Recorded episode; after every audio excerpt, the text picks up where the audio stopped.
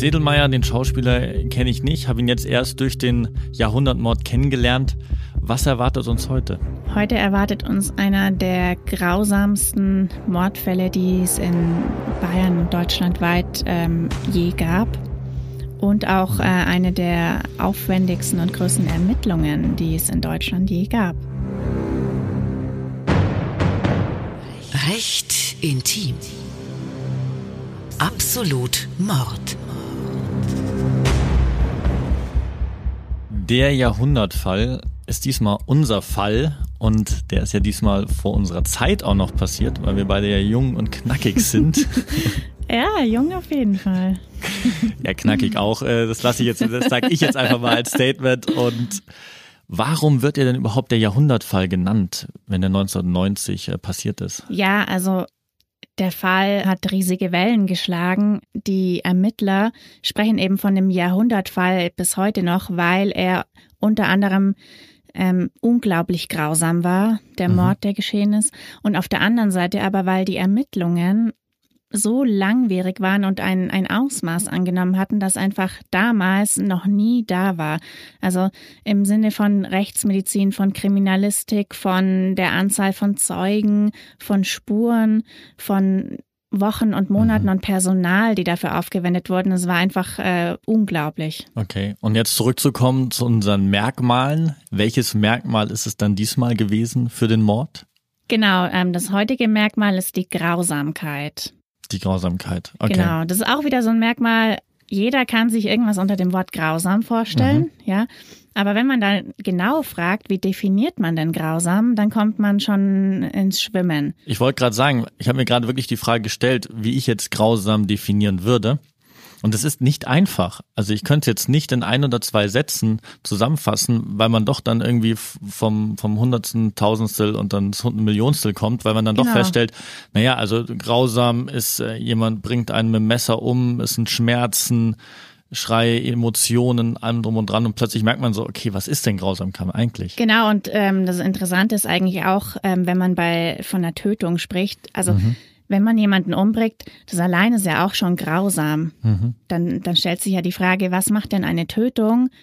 Also zum Mord, indem man sagt, man braucht die Grausamkeit dafür.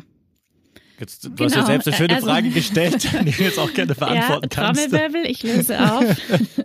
also grausam bedeutet nach der Definition, ähm, grausam tötet, wer dem Opfer besondere Schmerzen oder Qualen zufügt, die über die für die Tötung als solche erforderliches Maß hinausgeht. Mhm. Das heißt, es gibt natürlich beim, beim Töten von Menschen ja schon viele Abstufungen. Haben wir ja auch schon erlebt in unseren Fällen. Also man kann jemanden kurz und schmerzlos auf gut Deutsch umbringen mhm. oder man kann jemanden foltern stundenlang und Schmerzen zufügen, so lange, bis derjenige dann qualvoll stirbt.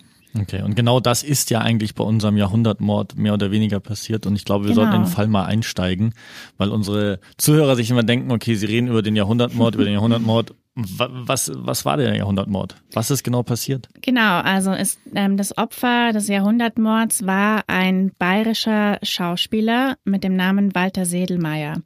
Mhm. Also ähm, viele jüngere Zuhörer werden ihn nicht mehr kennen, aber der war in den 60er und 70er Jahren ein äh, sehr bekannter bayerischer Schauspieler. Er war so der Inbegriff des bayerischen Grandlers. Mhm. Er hat bei ähm, Polizeiinspektion 1 und Münchner Geschichten mitgespielt, wurde da auch bekannt. Und ähm, von der Optik her war er so ein bisschen ja, ein ähm, gut ernährter, ähm, so ein typischer bayerischer Mann mit Schnurrbart, ähm, sympathisch. Also der Otti Fischer ein Jünger. Also oder der, der Vorgänger vom Otti Fischer, wenn die jüngeren Zuhörer zuhören. So, so ein ähnlich, bisschen. Ja, so ähnlich, genau. Ja. Und ähm, Walter Sedelmeier wurde am 14. Juli 1990 brutalst in seiner Wohnung ermordet. Okay. Und brutalst ist jetzt genau wieder gemeint grausamst? Genau. Also ähm, es ging ungefähr so, man, man geht davon aus, dass er den Tätern, es waren zwei Täter, die Tür selbst aufgemacht hat.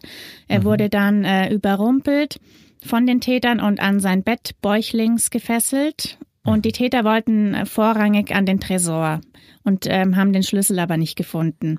Okay. Und haben dann angefangen, ähm, Walter Sedelmeier brutal zu foltern. Also sie haben ein Messer genommen mit ungefähr 20 Zentimeter Klingenlänge und haben das ihm in die Nieren gestochen. Hm.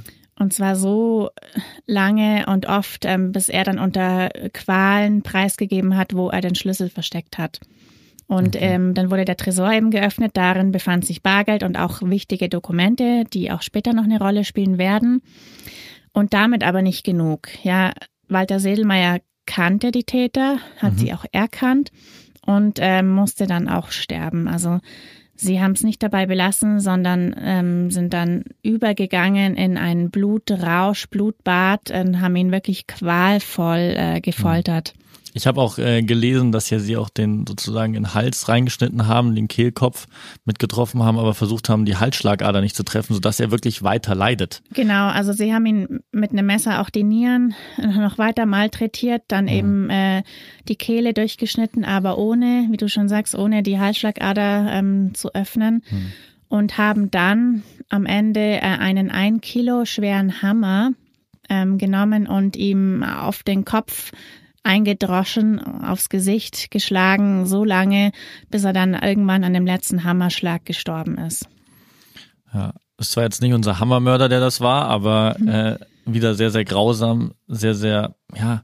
Ich frage mich dann auch immer, ist es nur Merkmal Grausamkeit oder sind es jetzt doch wieder auch andere Merkmale, die mitspielen? Weil wenn wir jetzt nämlich ein Stück weiter dann gehen, wer die Täter waren, wie man dazu gekommen ist, ähm, dann merkt man ja vielleicht auch, okay, es ging vielleicht auch wieder um finanziellen Druck oder andere Sachen in der Genau. Richtung. Und äh, man muss ja auch noch eine Sache sagen, er war ja jemand, also so habe ich es auf jeden Fall äh, nachge, nachgeschaut, er hatte gar nicht so viel Freunde. Also er war ja Genau. sehr, sehr einsam. Er hatte so zwar seinen Dackel und äh, dann hat er immer mit einer anderen Schauspielerin noch miteinander äh, telefoniert, einmal die Woche, aber so wirklich Freunde um sich rum hatte er nicht. Also muss es ja irgendjemand, wenn man jetzt Ermittler wäre, sein, okay, der Mörder müsste sich ja in seinem familiären Umfeld aufhalten. Weil Genau, bis jetzt ja. war ja mehr noch nicht bekannt. Ja, es war ja, also die Tötung war noch nicht genug. Die Täter haben dann den Tatort verwandelt in ein, eine Szene aus der äh, schwulen ähm, Prostitutionsszene, sage ich mal. Also sie haben verschiedene Kondome platziert, auch ähm, Drohbriefe und auch unter anderem eine Peitsche. Und ähm, was bis dahin eben der Welt nicht bekannt war und auch ein unglaublicher Skandal damals in den 1990er Jahren war, Walter Sedelmeier war schwul. Und das war damals noch wirklich ganz anders. Ich meine, wir haben es jetzt immer wieder mit äh, Fußballern, die sich Step by Step outen, wo es dann auch immer wieder einen Aufschrei gibt. Aber damals äh, in der Schauspielerei definitiv. Und man kannte, glaube ich, auch noch diese, diese äh, schwulen Szene, wie man es ja nennt. Damals hat man es ja noch Stricher-Szene auch genannt. War ja damals noch sehr, sehr verpönt im Gegensatz zu heute. Ja, auf jeden Fall. Also es war, wie gesagt, ähm, es ging durch die Presse, ganz Bayern, deutschlandweit ähm, ein Schock. Und Walter Sedelmeier, wie gesagt, war schwul und die Täter hatten es absichtlich ähm, so präpariert, um die Ermittler auf diese Fährte zu locken, dass der Täter wohl aus diesem Milieu stammen muss. Das heißt, die Ermittler haben auch dann erstmal gedacht, dass es aus diesem Milieu kommt. Genau, es wurde schon erstmal in die Richtung ermittelt. Also wie gesagt, die Ermittlungen ähm, nahmen dann ein Ausmaß an, was es noch nie davor gegeben hat. Es wurde eine Sonderkommission, eine Soko gegründet, die teilweise 50 Mitarbeiter hatte, die nonstop bis zum Rande der Erschöpfung äh, an dem Fall gearbeitet haben. Es wurden auch damals ähm, erste Versuche mit DNA-Analyse gemacht. Anscheinend wurden sogar Zigarettenstummel, die aufgefunden wurden, ähm, zu Scotland Yard geschickt Okay. und da analysiert. Also da wurde wirklich äh, alles unternommen. Die Wohnung in München-Schwabing wurde über acht Monate lang täglich Zentimeter für Zentimeter von der Spurensicherung auf den Kopf gestellt. Da wurden wirklich hunderte Fingerabdrücke gefunden, alles äh, analysiert. Und ähm, es wurde, wie gesagt, zunächst auch in, in dem, sag ich mal, schwulen Milieu ähm, ermittelt. Es wurden äh, ungefähr 50 Sexualpartner aufgetan von Walter Sedelmeier, die dann allesamt ähm, vernommen wurden. Ähm, es hat sich dann aber relativ bald auch herausgestellt, dass er eben nicht auf irgendwie Sadomaso krasse Geschichten stand, sondern im Gegenteil eher ein sehr ruhiger, er wollte eher nur zuschauen, so ein bisschen gestreichelt werden, so dieser Typ war mhm. und dass das Ganze am Tatort wahrscheinlich gar nicht ähm, so wirklich dazu passt, was auch äh, in der Tat dann geschehen ist. Okay. Und wie lange hat das gekauft, bis man zu dieser Erkenntnis gekommen ist? Erst nach diesen acht Monaten oder schon früher, um dann auf die andere Fährte zu kommen? Also wie in, in vielen solchen Fällen äh, werden da verschiedene Gruppen gebildet mhm. bei den Ermittlern, die in verschiedene Richtungen ermitteln. Also es gab eben eine Richtung diese schwulen Szene, ähm, Sexualmord, ähm, dann auch äh, Erpresser in die Richtung, mhm. weil eben gefakte Drohbriefe gefunden wurden. Dann wurde aber auch in die Richtung Geschäftskontakte ermittelt, was sich dann im Ergebnis auch als äh, richtige Spur erwiesen hat. Also man hat da schon von vornherein in verschiedene Richtungen ermittelt, aber es hat wirklich äh, Monate, eben fast ein Jahr gedauert, bis dann die Täter äh, schlussendlich festgenommen werden konnten. Hm. Wenn du sagst Geschäftskontakte, jetzt denkt man natürlich Schauspieler, okay, irgendwie in die, in die, in die Filmbranche, irgendwelche Kontakte. Nein, aber das war ja gar nicht so. Was hatte er denn noch? Genau, ähm, das kennen vielleicht die Münchner. Ähm, er hatte auch ein Restaurant mhm. zum Sedelmeier, in Nähe Viktualienmarkt. Und da hatte er seinen Ziehsohn, mhm. sage ich mal so, eingesetzt als ähm, Restaurantleiter. Und der hieß äh, Wolfgang Verlet, mhm. der Ziehsohn. Und ähm, die beiden hatten sich kennengelernt vor vielen Jahren, hatten dann auch eine sexuelle ähm, Beziehung. Ähm, Walter Sedelmeier war deutlich älter und haben eben eine, ja, dann liebevolle, freundschaftliche, familiäre Bindung aufgebaut. Und Walter Sedelmeier war ein sehr gutmütiger Mensch und er hat dann eben Wolfgang Verlese unter seine Fittiche genommen und hat ihn auch als Alleinerben eingesetzt im Testament, hat ihm dann eben dieses Restaurant übertragen. Und ähm, ja, Wolfgang Verlet war einer seiner engsten Vertrauten. Mhm. Und wie hat es dann geklappt, dass Wolfgang Verlet sich vom Ziehsohn, Freund, Liebesgefährten hin zu einem Mörder entwickelt hat? Es kam der Verdacht auf ähm, durch den neuen Privatsekretär von äh, Walter Sedelmeier. Der hat herausgefunden, dass Verlet höchstwahrscheinlich in dem Restaurant Waren abzweigt und sich selbst ähm, Geld in die Tasche steckt. Das heißt, dass er Walter Sedelmeier betrügt. Mhm. Und es kam dann so weit, dass Sedelmeier ähm, täglich die Einnahmen vom Restaurant hat beschlagnahmen lassen. Und ja, da kam einfach immer mehr Misstrauen auf. Und es ging dann so weit, dass Sedelmeier einfach ähm, Verlet nicht mehr vertraut hat und beim Anwalt war und ein Schreiben aufgesetzt hat, in dem Verlet einfach aus allem wieder ähm, ausgetragen wird, sozusagen. Und äh, Verlet hat dann seine Fälle davonschwimmen sehen. Also er wusste, es mhm. liegt auch in dem Tresor von Sedelmeier eben dieses Dokument, ähm, mit dem er alles verlieren würde.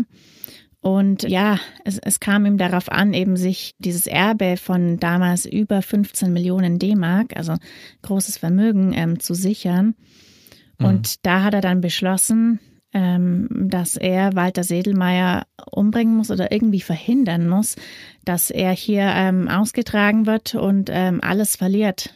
Also ein bisschen hat das ja dann schon eine ähm, Beziehung auch zu dem Hammermörderfall, sage ich mal, Korrekt. weil dort ja auch wirklich dieser finanzielle Druck da war, dass er genau wusste, wenn ich jetzt nicht von Walter Sedelmeier das Geld oder der Erbe werde, dass ich dann finanziell sehr, sehr schlecht darstelle. Und dann entwickelt man sich dann doch, also der ein oder andere dann doch hin zum Mörder. Genau, also wir haben ja schon in den anderen Fällen auch gesehen, die Mordmerkmale, die kommen oft ähm, parallel also es sind oft mehrere Mordmerkmale in einem Fall. Auch hier ähm, hätte man wieder die Habgier vorhanden. Mhm. Ja, also Geld, Geld macht Freundschaft kaputt, Geld macht Familie kaputt. Das ist ja mhm. in vielen Fällen so.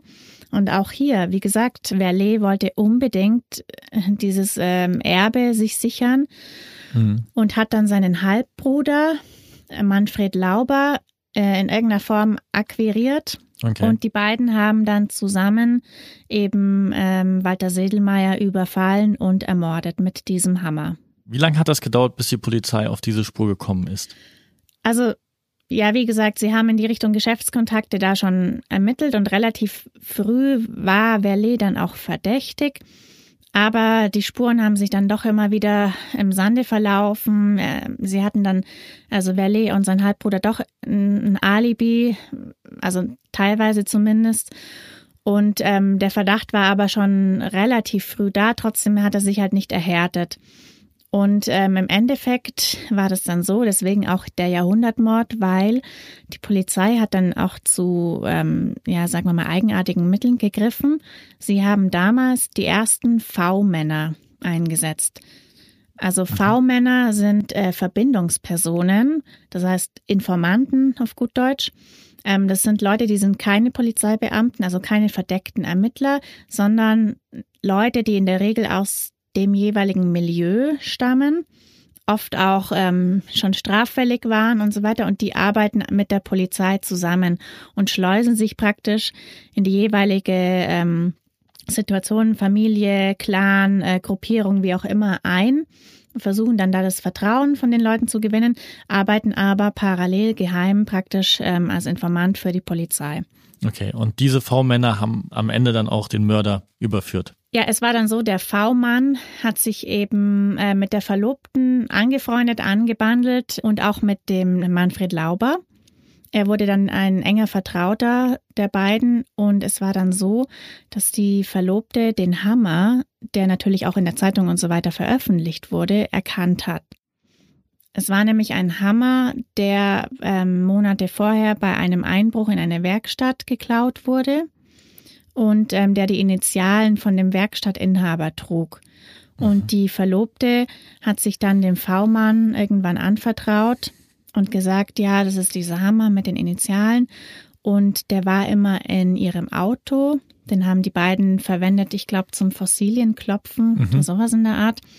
Und sie hat dann eben auch die Information mit den Initialen, die war öffentlich nicht zugänglich und hat dann auch gesagt, sie glaubt, dass es eben diese Tatwaffe ist und sie glaubt, dass ihr Ex-Verlobter und der Verlet was damit zu tun haben.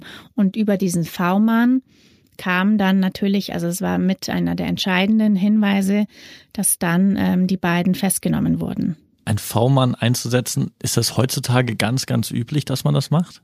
Also es wird in vielen Bereichen gemacht. Ähm, wenn man zum Beispiel denkt, ähm, NSU, da ist es auch in der Presse ein bisschen erschienen, mhm. da wurden auch V-Leute eingesetzt. Es wird immer wieder gemacht. Also gerade in, in Kreisen der organisierten Kriminalität ist es natürlich Gold wert für die Ermittler, wenn da Leute vorhanden sind, die, die das Vertrauen von auch wichtigen Personen haben und dann da Informationen abgreifen können, die sie weitergeben können, weil man natürlich sehr schwierig ähm, anders rankommt. Also V-Männer werden schon eingesetzt, aber es hat natürlich auch immer ein Risiko. Wie gesagt, es sind oft so ein bisschen zwielichtige Gestalten, die da eingesetzt werden. Und ja, also es wird, es wird viel gemacht und hat auch oft Erfolge. In diesem Fall, beim Sedelmeier-Fall, hat es auch zum Erfolg geführt. So wie viele Jahren Haft wurden denn die beiden Mörder dann verurteilt. Genau, also beide wurden äh, wegen Mordes verurteilt, wegen vierfachen Mordes zu jeweils lebenslanger Haft. Bei Verlet wurde sogar die besondere Schwere der Schuld festgestellt. Das hatten wir auch schon mal in den mhm. anderen Fällen. Mhm. Das bedeutet, dass man nach 15 Jahren nicht die Möglichkeit hat, ähm, auf Bewährung entlassen zu werden. Aber mittlerweile sind beide wieder in Freiheit. Ja, dann hoffen wir mal, dass sie in Zukunft äh, nicht wieder mit dem Hammer irgendwie tätig werden. Aber äh, spannender Fall. Ich finde es immer interessant. Glaubst du, dass ein bisschen daran liegt, dass eine ganze Soko alles gegründet wurde, weil äh, Sedelmeier so bekannt war?